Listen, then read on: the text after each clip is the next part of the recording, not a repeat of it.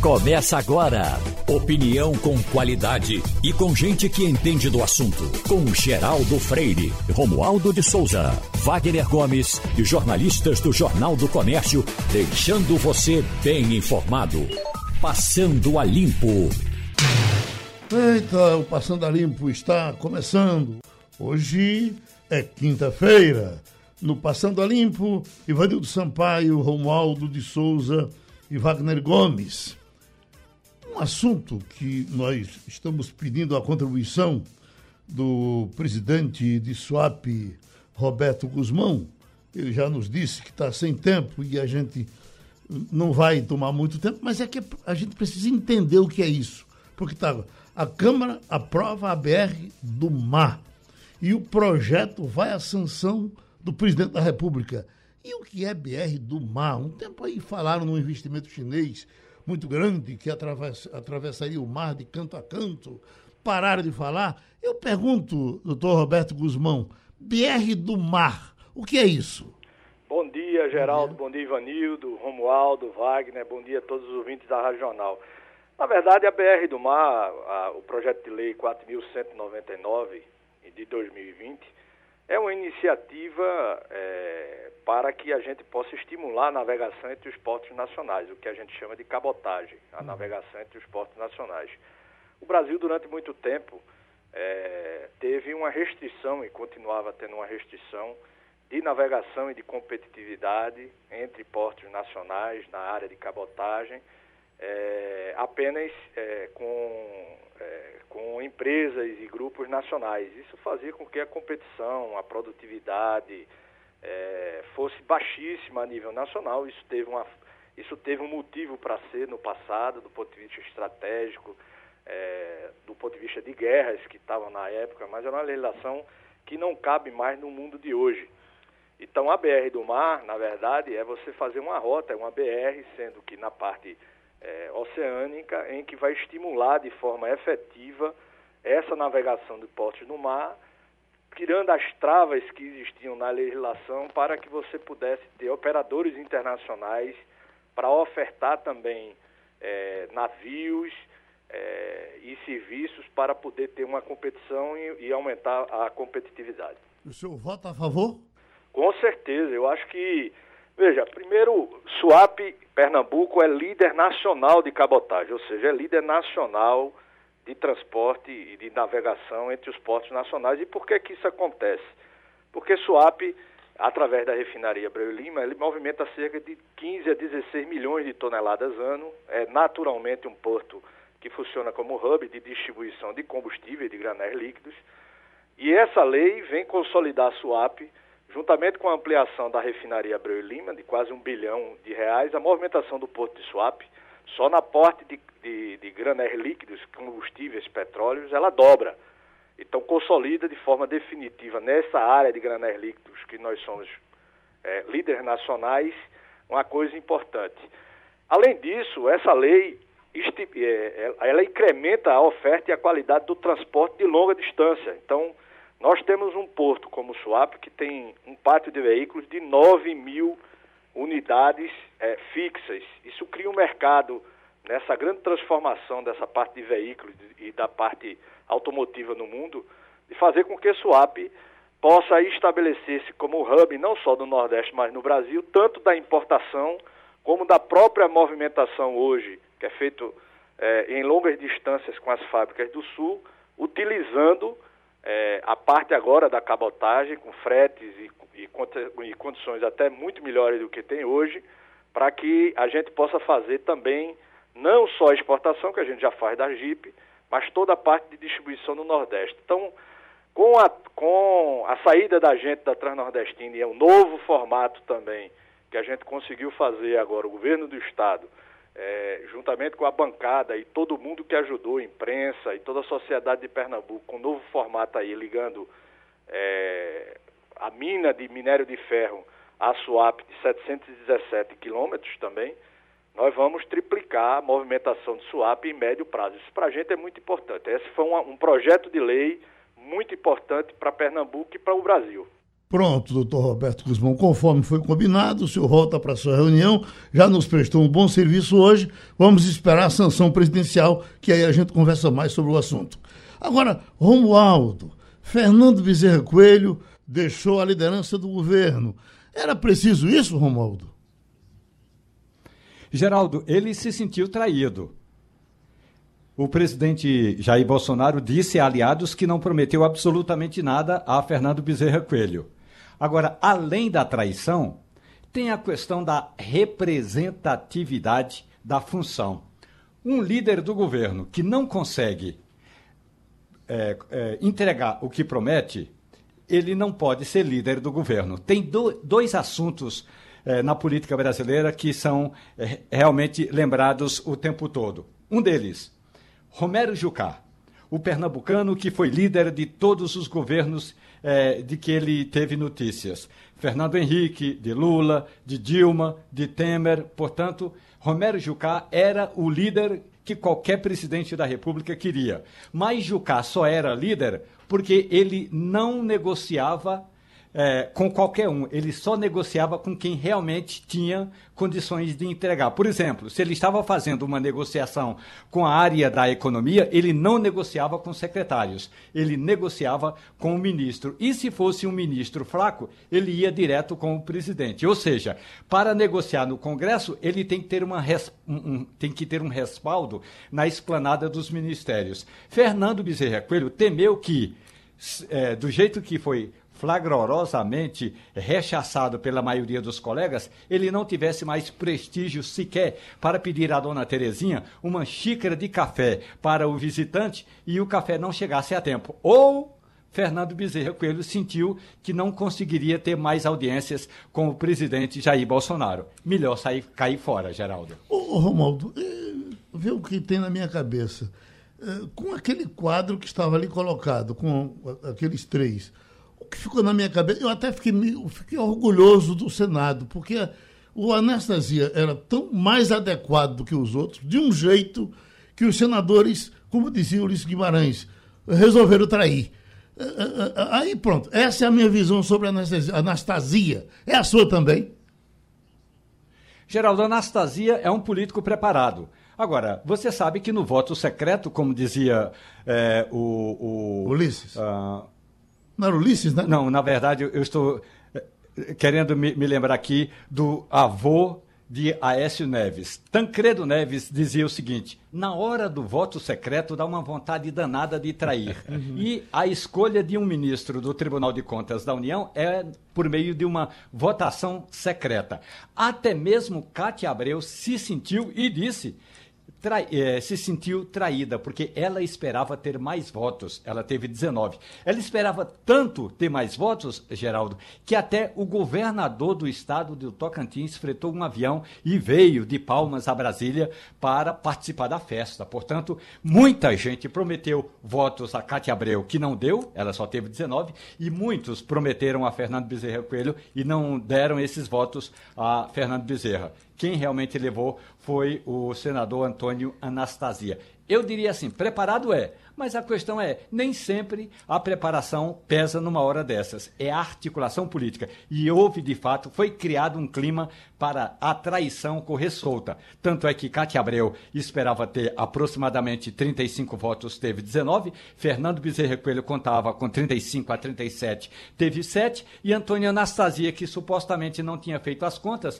conseguiu é, levar essa cadeira. Agora, é bom lembrar, a articulação feita pelo presidente do Senado, Rodrigo Pacheco, foi ideal. Ele sai, como a gente diz na linguagem popular, ele fez barba, cabelo e bigode, porque conseguiu eleger Antônio Anastasia, o suplente de Anastasia, que toma posse já agora, é do mesmo partido é, de Rodrigo Pacheco e é um político que vai coordenar a campanha de Pacheco rumo ao Palácio do Planalto. Era tudo o que Rodrigo, Rodrigo Pacheco queria. Chamou, chamou, a atenção dos senadores a qualificação do senador Anastasia para o cargo? De parte dos senadores, sim.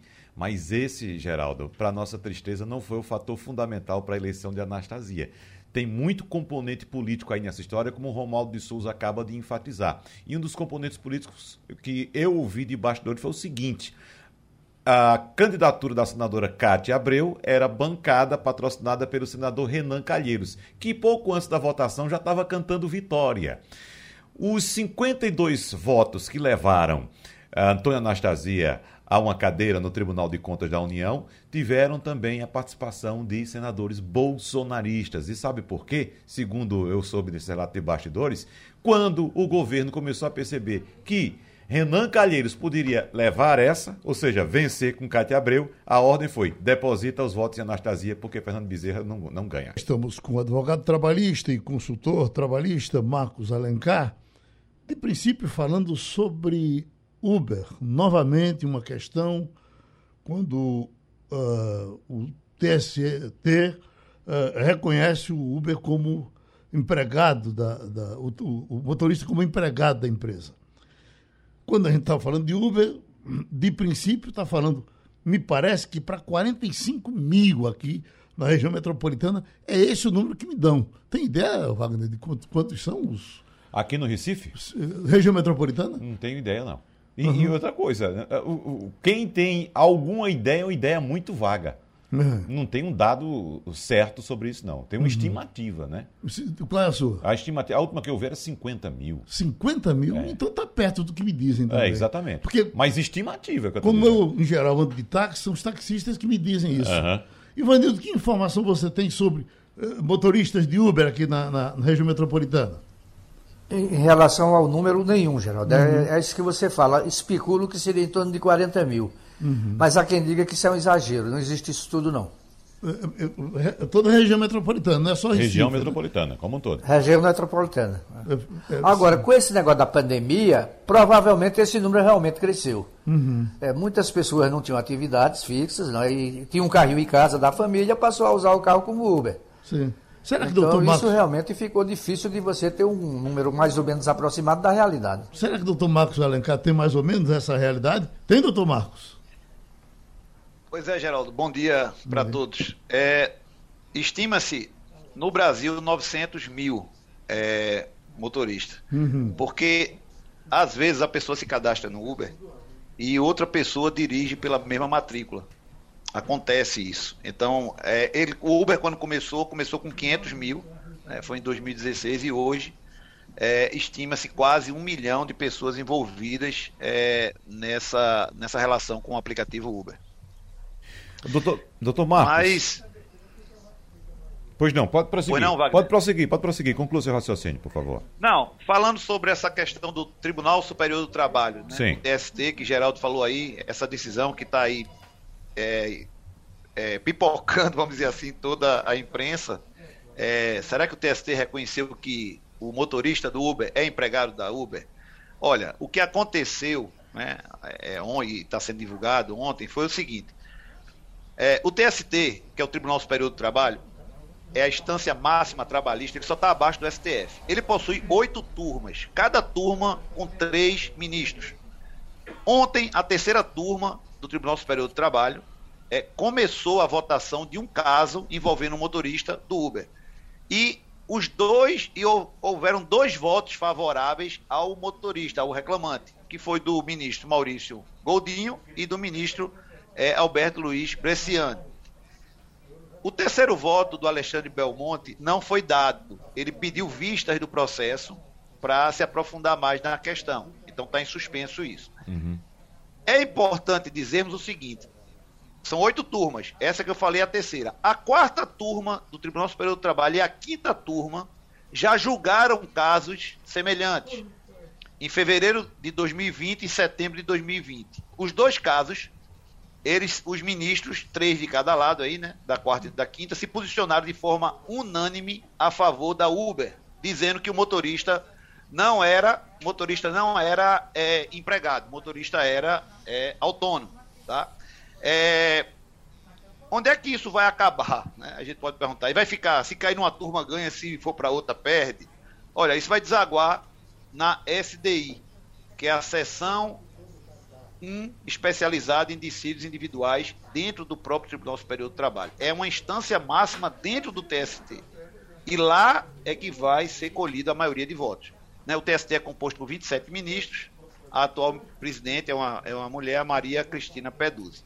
Então é isso. É, o desenho é isso. Não há, não há uma decisão que mudou o entendimento. A Uber já se manifestou dizendo que isso é uma minoria. É uma minoria. Mas pode ser uma, mudan uma mudança de comportamento. Porque existem ainda cinco turmas que não se posicionaram.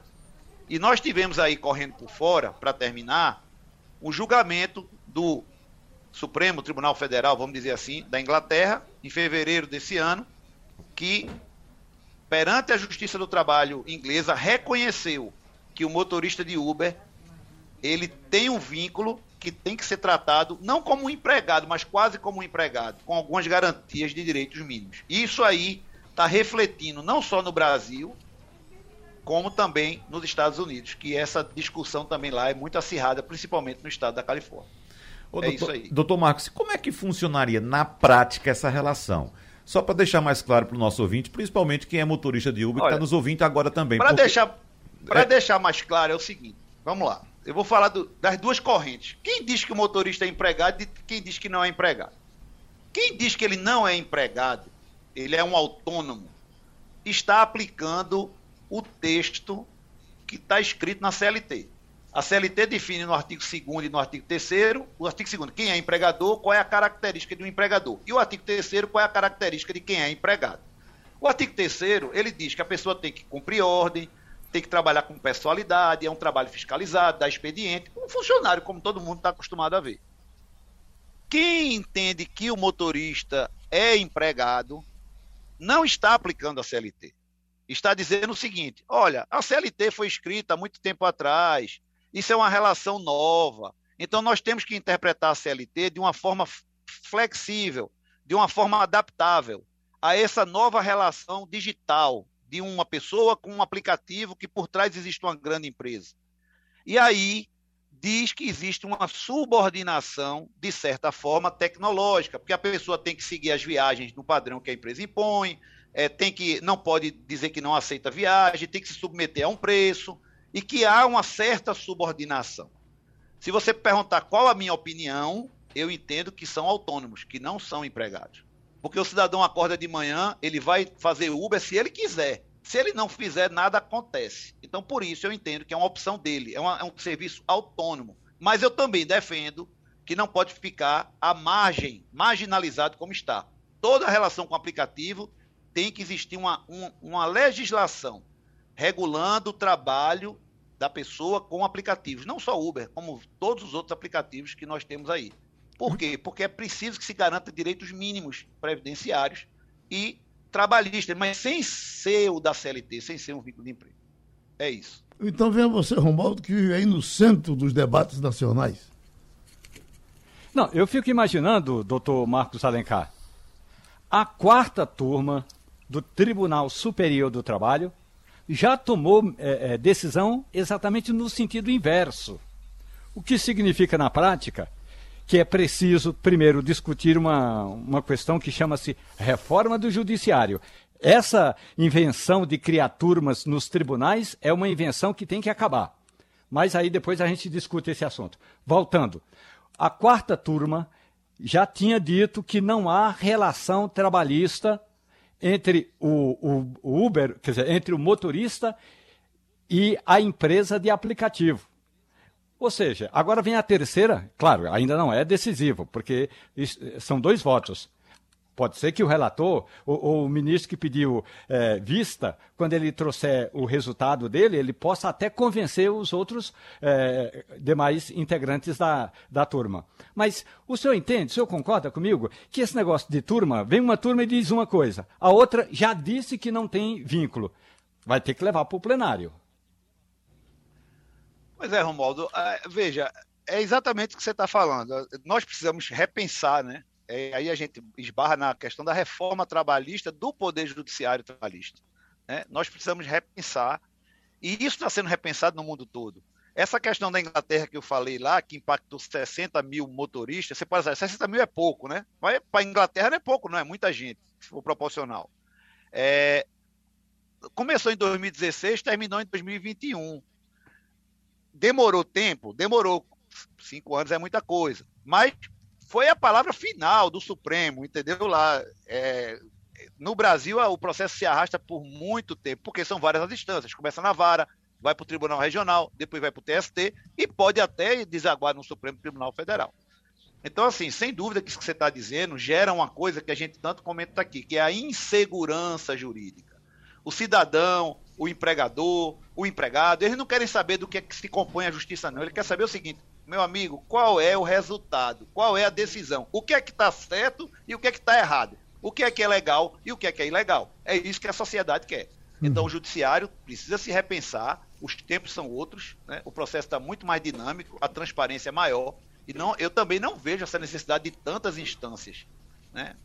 Poderia ser suprimido, sem dúvida, para que a gente tivesse um resultado definitivo mais rápido. Está convencido, Ivanildo Sampaio, já? Eu gostaria de ainda fazer um pequeno comentário. O doutor Marcos, se for reconhecido o vínculo empregatício, o operador de Uber não vai querer férias, décimo terceiro salário, folga no domingo, um monte de benefícios que a legislação trabalhista garante? Sim, é, Ivanildo. Se, se o, vamos supor, tá? Vamos fazer de conta que o voto desses dois ministros aí que estão favoráveis ao motorista foi vencedor. O Tribunal Superior do Trabalho bateu o martelo e disse: e vamos esquecer o Supremo. Pronto, é motorista. O que é que vai acontecer? A Uber vai, vai ter que anotar a carteira de trabalho de todo mundo é, e não só a partir de agora né? não sei o efeito modulatório dessa decisão, mas pode até ter que assinar retroativamente. A empresa vai. É, a, a operação dela inviabiliza. Entendeu? Isso aí todo mundo sabe, porque ela já anda no limiar do prejuízo. Se anotar a carteira de todo mundo, assumir todos esses encargos que você falou, é, férias, décimo terceiro, fundo de garantia, é, até controle de jornada, porque o, o, o, veículo é controlado, né? o trabalho é controlado, é monitorado o tempo todo por um software. Então vai ter direito a hora extra se passar da oitava hora. E é igual um trabalhador normal, é, é regido pela consolidação das leis do trabalho. Então, vai ter um, vai explodir a empresa em termos de passivo trabalhista, sem dúvida. Então, como se diz nas cantorias, assim está respondido conforme foi perguntado. A gente agradece ao doutor Marcos Alencar. Já estamos com a professora de infectologia, Vera Magalhães. E, doutora Vera, deixe eu lhe apresentar um depoimentozinho de um flash que nós pegamos hoje, nacional, com relação a gripe influenza, que é para a gente começar a nossa conversa. Parece Covid, mas não é. Febre, dor de cabeça, dor no corpo, sonolência e falta de apetite. Sintomas da síndrome gripal provocada pelo vírus H3N2. O país vive uma explosão de casos às vésperas do verão. São Paulo registra alta de casos depois da rápida disseminação da doença no Rio de Janeiro. Há ainda registro de H3N2 em diversas partes do país. A Secretaria de Saúde do Espírito Santo afirma que os indicadores apontam para uma epidemia no estado. A Bahia tem 93 casos, 15 evoluíram para internação. O número aumentou em 1.380% nos últimos 14 dias. Estudos feitos na Austrália, onde a cepa do vírus foi identificada, não são conclusivos sobre a eficácia da vacina contra a gripe no caso do H3N2. Pronto, doutora Vera, a partir dessas outras coisas que apareceram, muita gente passou a tratar, a tra tratar a influenza como uma, uma quarta categoria. É isso mesmo? Não, Geraldo. Como está se mostrando agora, todo ano, é, sempre há campanhas de vacinação, sempre se fala muito na vacinação contra a influenza. Realmente, com a pandemia da Covid, deixou-se um pouco de lado a vacinação contra a influenza. Mas é, mostra agora que isso foi uma tolice, porque os vírus podem coexistir. A gente baixou mais os, os, os quadros de, de, Covid, com certeza, mas não quer dizer que a gente também esteja livre da Covid, porque vem a Ômicron aí com tudo, bastante transmissível. E agora está com esse surto realmente de H3N2. Hum. Ivanildo Sampaio? Bom dia, doutora Vera. Doutora, qual é o grau de transmissibilidade do vírus da influenza? Porque a gente nunca viu se pedir para usar máscara por causa da influenza, para assim não evitar aglomerações. Eh, né? E todo ano a gente sempre teve sempre um surto de gripe atingindo grande parte da população. É, realmente, as, é, as pessoas tendem a achar que a gripe é uma doença muito simples, muito comum, E a gente vê isso mesmo, as pessoas gripadas antes da Covid, né? Iam todas para cinema, para aula, para aglomeração. Isso está equivocado, tá certo? Porque a gripe, ela causa morte, muitas mortes no mundo, principalmente para as pessoas de grupo de risco, que são os idosos, as crianças abaixo de 5 anos, as pessoas com doença cardiorrespiratória, gestantes, os imunodeprimidos. Então, é um problema sério a gripe. Né? Eu lembro que eu ia todo ano no consultório de graça para falar, incentivar as pessoas a se vacinarem. Então, a gripe já é um problema há muito tempo e as pessoas tendem a negligenciar. As pessoas devem é, fazer o afastamento, principalmente as pessoas sintomáticas, porque ao contrário da Covid, que começa a transmissão três dias antes do surgimento de sintomas, a gripe, quando começa os sintomas, é que transmite. Então, as pessoas gripadas, com sintomas gripais, independente da Covid, é lógico que a gente ainda tem o desafio da Covid, mas independente devem ficar em casa. E outra coisa que as pessoas esquecem, além da vacinação, que é fundamental, muito importante, a vacinação da gripe, ela pode nem prevenir a gripe, mas previne diminui bastante o número de óbitos e hospitalização. Então, só por isso já se justifica. E tem também o oseltamivir, que é o antiviral, que é eficiente contra a gripe. E as pessoas esquecem de tomar, inclusive alguns médicos não prescrevem o oseltamivir, principalmente deve ser prescrito para as pessoas de grupo de risco e complicação. O doutor, esse negócio de que ela mata 500 mil por ano, é, é, é, é no Brasil todo, é no mundo todo, como é?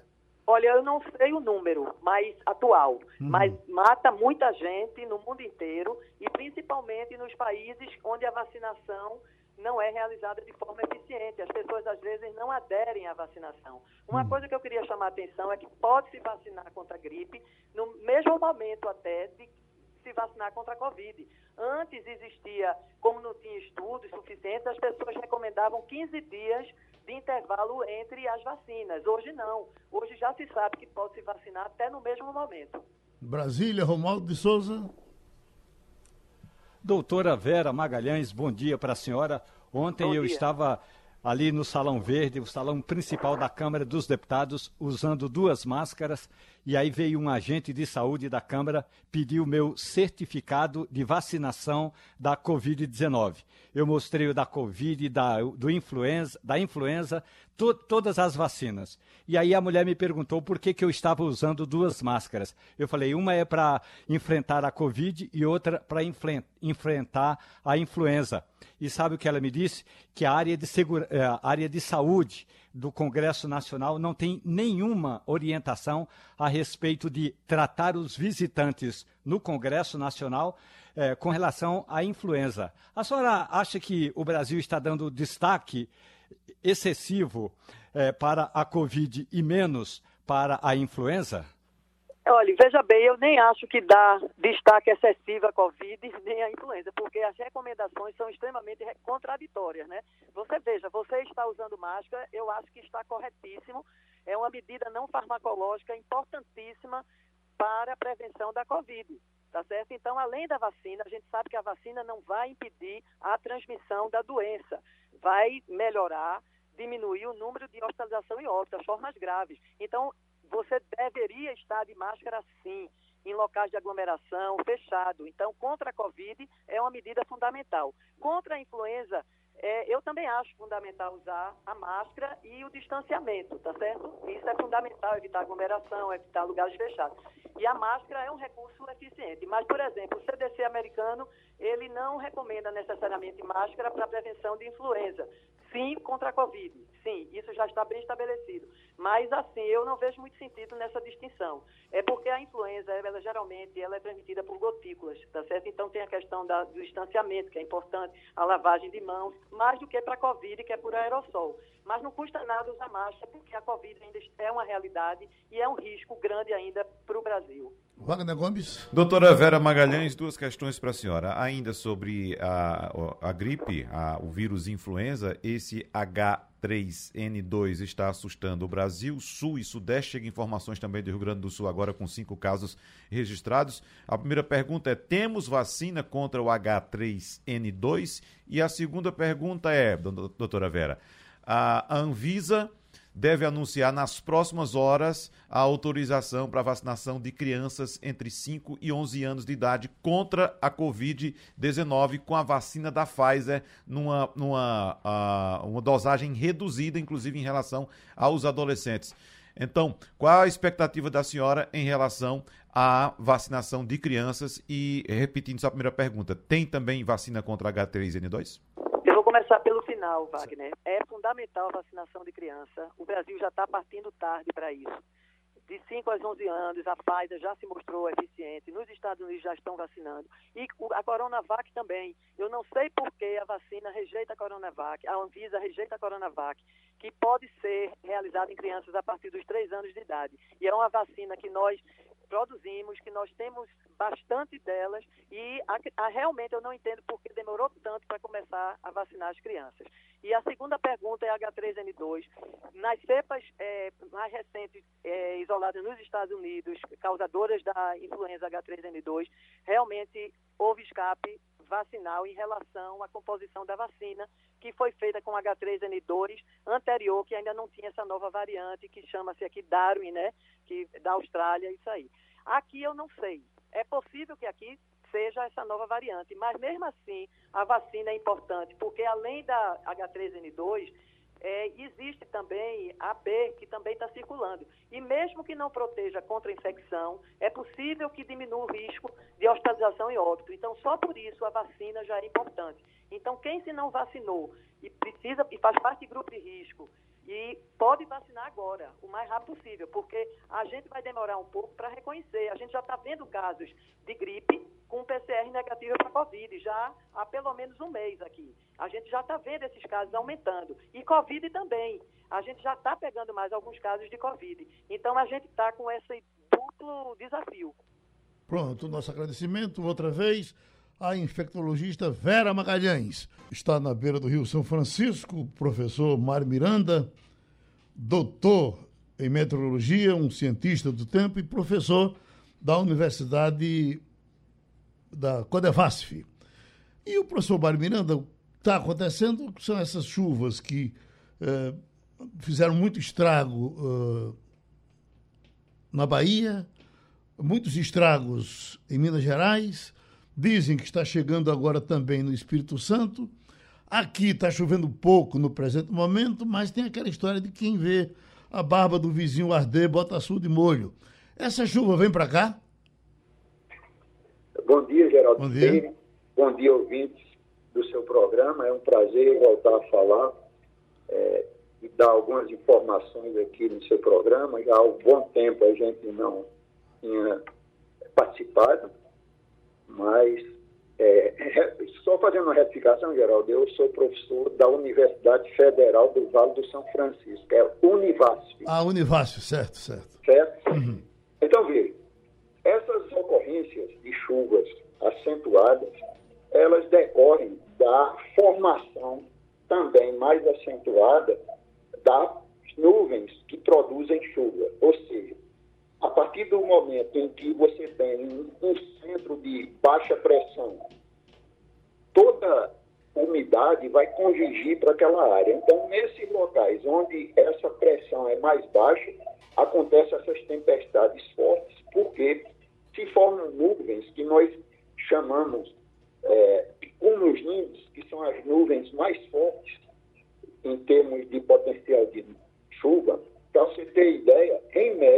elas têm 8 quilômetros desde a base, pode chegar até 8 quilômetros da base até o topo. Então, essas nuvens têm um potencial de armazenamento de água muito grande e quando elas despejam água, elas fazem isso com muita eficiência, com muita força, como aconteceu aí na Bahia e em outros locais. Uhum. Ivanildo Sampaio? Bom dia, doutor Mário. Me perguntou, perguntou ao senhor o seguinte, é, este ano nós vamos ter o fenômeno Laninha ou El Ninho? Nós vamos ter um período de seca aí pelo sertão, pelo, ou nós vamos ter muita chuva? Veja, boa pergunta, bom dia para você. Nós estamos já diante de um, um fenômeno, ou seja, de um evento chamado Laninha, que é favorável principalmente à ocorrência de chuvas no semiárido brasileiro e no nordeste brasileiro, embora no sul do Brasil e parte do centro-oeste e sudeste não seja bom. Então, isso indica as previsões para os próximos três meses, contando agora de dezembro, que nós deveremos ter chuvas em torno acima da média em alguns locais do semiárido nordestino e também em outras áreas do Nordeste. Então, essa é a previsão. E, na medida em que o Oceano Atlântico, na costa do Nordeste, se aquecer, ele já está com uma condição favorável, vai haver maior evaporação, os ventos alísios conduzem essa umidade para cima do continente formam mais nuvens, e isso vai ser mais favorável a essa ocorrência de chuvas, chuvas em boa proporção, é o que se espera diante das, das previsões que temos no momento. Wagner Gomes. Professor Mário, essas chuvas uh, que estão sendo registradas no sudeste do país e também no sul da Bahia, elas são previstas para esse período do ano, né? Dezembro, janeiro, sempre a ocorrência de chuvas muito fortes. Mas está chamando a atenção, de fato, a situação da Bahia, doutor Mário. Uh, uh, havia expectativa de chuva nessa intensidade para aquela região da Bahia? Olha, havia sim. O que pode é, não ter assim, maior clareza é em determinados locais haver uma intensidade tão forte de chuvas, né, como ocorreu na Bahia com aquela destruição que todo mundo está vendo pela televisão. Porque modelo, os modelos, eles preveem até um certo momento, mas em algumas situações eles têm uma, têm uma ocorrência né, na prática maior do que se espera mas era esperado isso, porque nós temos um sistema chamado Zona de Convergência do Atlântico Sul, que pega a umidade, né, não só das frentes frias que sobem, mas também da região amazônica. Então, forma um grande corredor transportador de umidade e, dependendo da posição do centro de alta pressão, que vai ajudar jogando mais umidade de cima do oceano, também tem outro centro de importante que a gente chama alta da Bolívia, dependendo da posição desses centros, eles começam a jogar ou atuam jogando mais umidade e a gente tem essa situação tão favorável como aconteceu na Bahia e em Minas Gerais, né, no norte de Minas Gerais. Uhum. Em Brasília, Romualdo de Souza.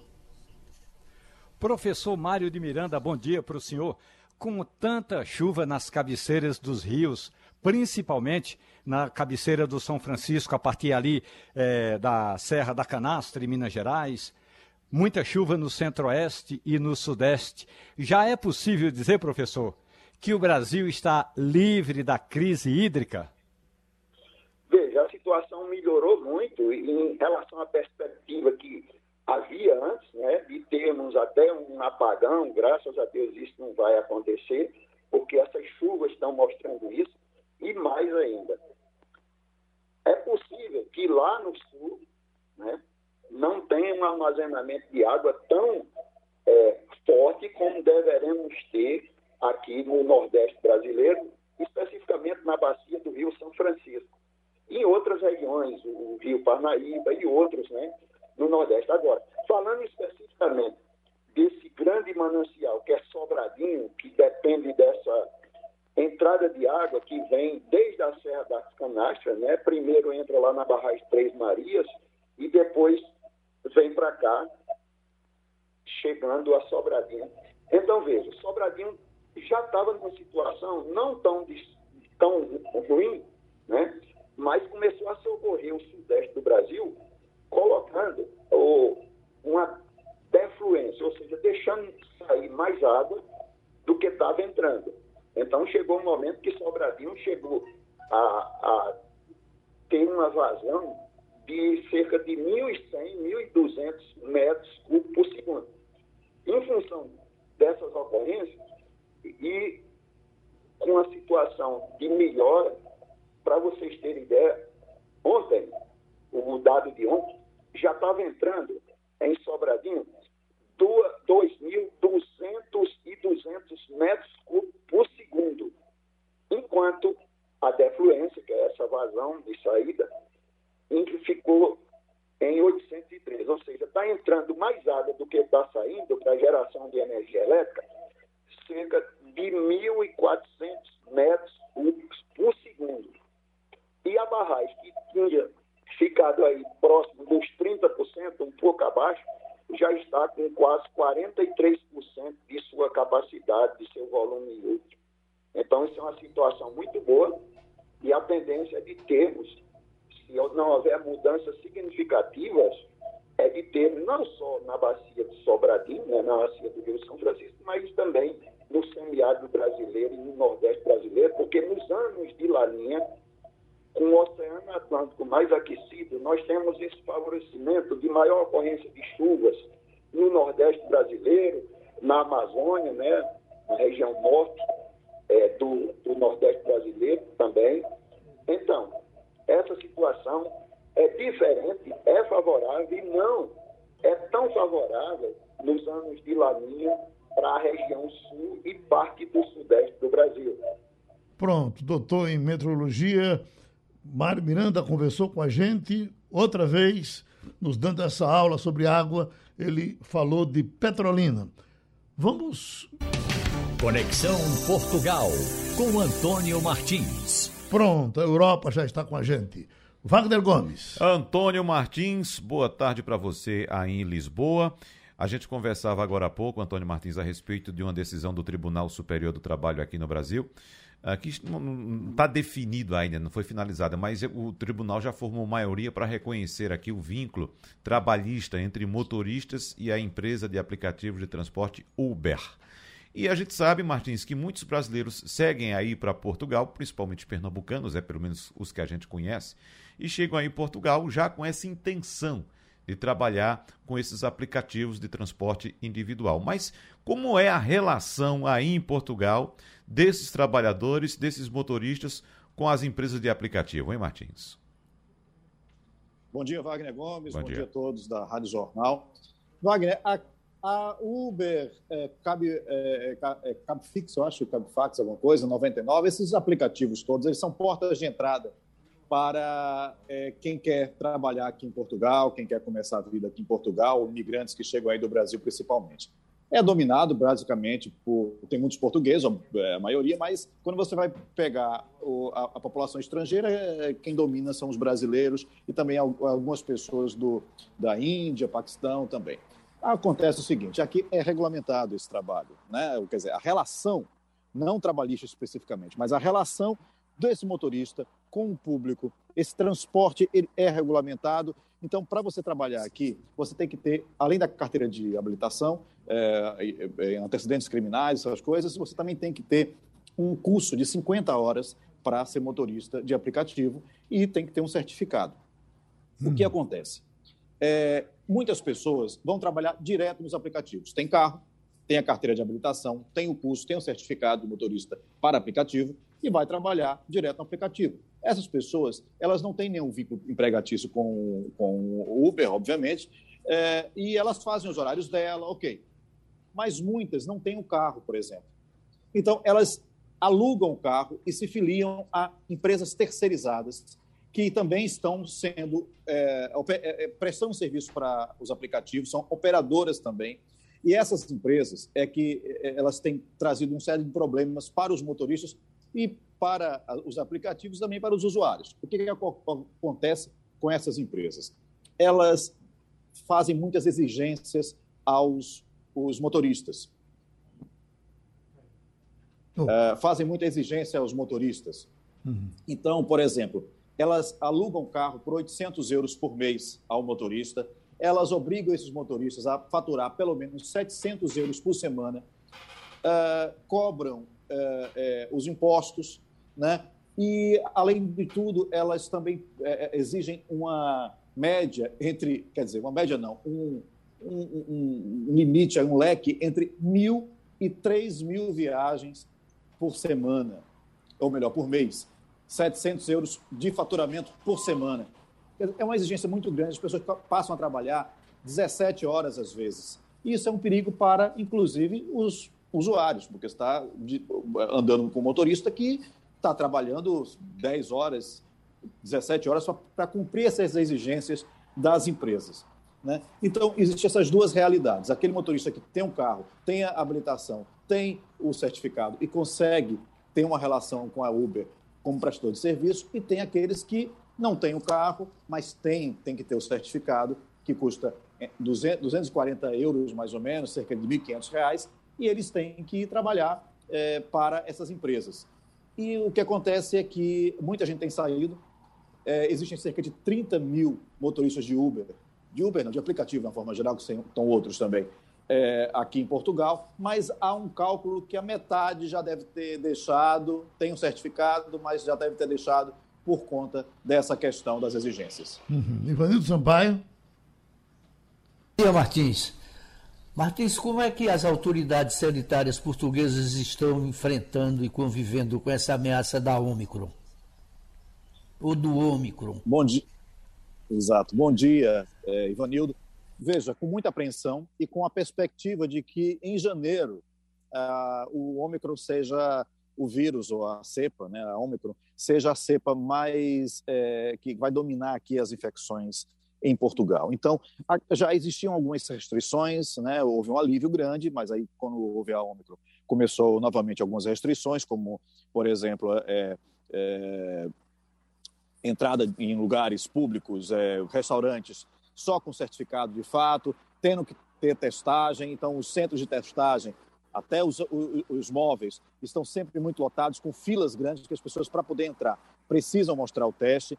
E isso já, é, já existia também uma perspectiva, perspectiva não, definição, de na primeira semana de janeiro, teletrabalho para todo mundo que puder. Então, obrigado às empresas que podem oferecer teletrabalho, os, os, os, os funcionários vão estar em teletrabalho, as escolas não vão funcionar, justamente para que aquele movimenta, aquela movimentação que pode ocorrer, que vai ocorrer necessariamente né, no Natal, no Ano Novo, ela não implique em mais casos na primeira semana, quando as pessoas também começam a voltar à vida normal. Então, uma parada nesse momento, na primeira semana do ano, para que as coisas se acalmem um pouco, tenha monitoramento e que siga adiante. Mas o governo disse hoje, é, o Antônio Costa, o primeiro-ministro, que está lá em Bruxelas, numa reunião dos, dos líderes da União Europeia, ele já disse que vai é, a possibilidade de, de, de, de ampli, é, é, é, adiar a, o final dessas decisões ou até mesmo ter mais restrições ainda. Então vão estar monitorando como estão todos os governos da Europa.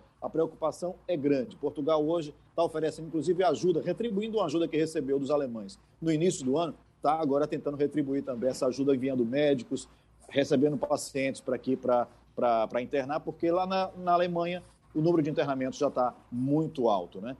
Aqui também começou ontem, na Ilha da Madeira, a vacinação para crianças é, de 5 a 11 anos. A ideia é que em, a ideia é que em, em sábado, sábado comece as vacinas já da, aqui no continente. Já tem 48, 48 mil agendamentos marcados para a partir de sábado, né, as crianças, e o governo já encomendou, junto com a Europa, já encomendou doses para uma quarta dose da é, é, aplicação da, de, vacina aqui é, em adultos, né?